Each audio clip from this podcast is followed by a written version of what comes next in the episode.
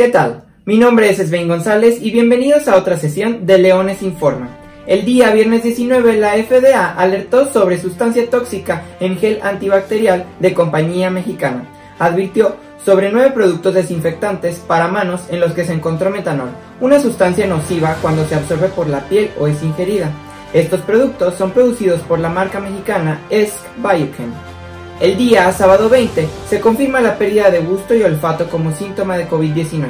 Un macroestudio realizado por el Consorcio Global de Investigadores Quimiosensoriales confirmó que durante el periodo de enfermedad la pérdida del gusto y el olfato es generalizada con los distintos sabores.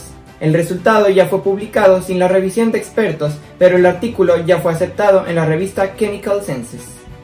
El día lunes 21 entregan 30 ventiladores en Puebla para combatir el coronavirus.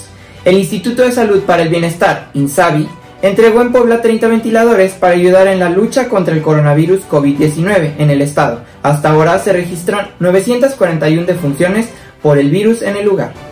El día martes 22 anuncia UDG cierre de instalaciones por COVID-19, informando que tras aumento de los casos por esta enfermedad, las actividades administrativas de esta casa de estudios permanecerán cerradas desde el 22 de junio hasta el 5 de julio. El día jueves 25, las partículas de polvo provenientes del norte de África ya alcanzaron el sureste de nuestro país. Los científicos reportan un tamaño de entre 2.5 y 10 micras, haciendo las partículas respirables. Entonces pueden entrar por nariz y boca, alojándose en el sistema respiratorio y pudiendo afectar a personas que ya padecen enfermedades respiratorias crónicas, además de tener un contenido de bacterias, virus, esporas, hierro, mercurio y pesticidas.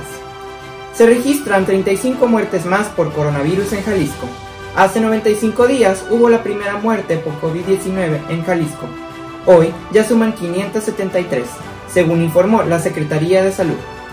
Y el día viernes 26, el Instituto Mexicano del Seguro Social desarrolla una vacuna basada en proteínas del coronavirus SARS-CoV-2 a partir del estudio de los anticuerpos producidos por sus primeros 300 pacientes con COVID-19 y mediante el uso por un potenciador de la respuesta inmunitaria ya patentado por esta institución.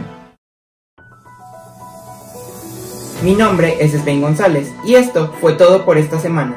Recuerda, quédate en casa si puedes, lávate las manos con agua y jabón y usa cubrebocas tapando nariz y boca. Hasta la próxima.